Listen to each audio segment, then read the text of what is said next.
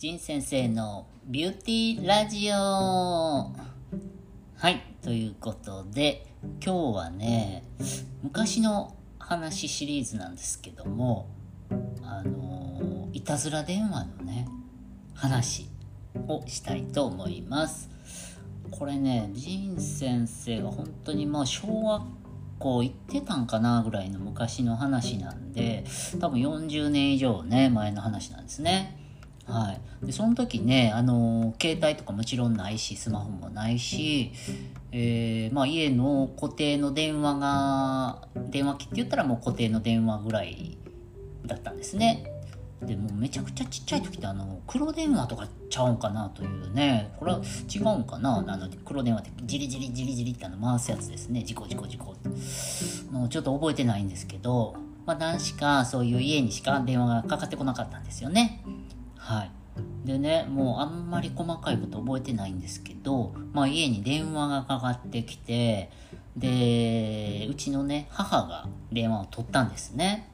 うん。でうちのね母親ってまあおかんって感じでねはい。まあそんな上品な「おほほほ」ってねあのそんな感じじゃなくてまあもう男ね仁先生も男3兄弟なんでね3兄弟の先生末っ子なんですけどね。はい。で男家には男しかいないんでまあ結構もうおかんって感じなんですよ。うん。でね僕のこともねいまあ未だにそうですけども「みっちゃん!」っつって陣三也なんでね「みっちゃん!」っつって。ずっと怒ってます、はい、なんでおおかんってずっと怒ってるんですかね。ね。はい「みっちゃん!」っつって。ね。ずっともうこの年になって怒られたくないんですけども。ね。はい。でまあそういうちょっとねまあどっちかというとちょっと女性性を感じないような、まあ、おかんなんですよ。はい、でそのおかんが電話取った時に要はいたずら電話だったんですね。ちょっとこうあのー、いやらしい感じのね、うん、確かねあのー、いやあのわかんないですよ。あの想像というかなんていうかなんかこうエッチな電話だったんですね。うん。で、あの、パンツの色何色ですか？みたいなね。そんな感じやったと思うんですね。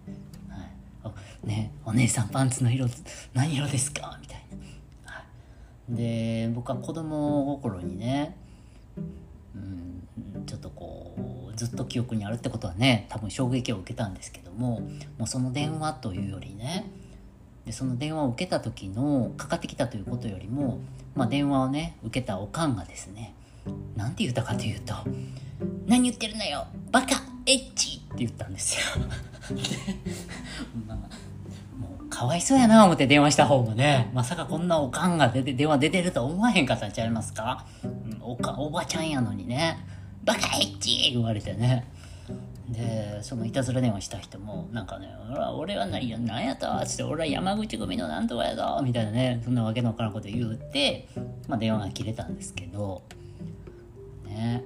まあかけてくる方もどうかしてますけどね。まあねあの真実を知らない方がねあの彼のためじゃないかなと思います。はい。ね今日はそんなねあの記憶の話ですね。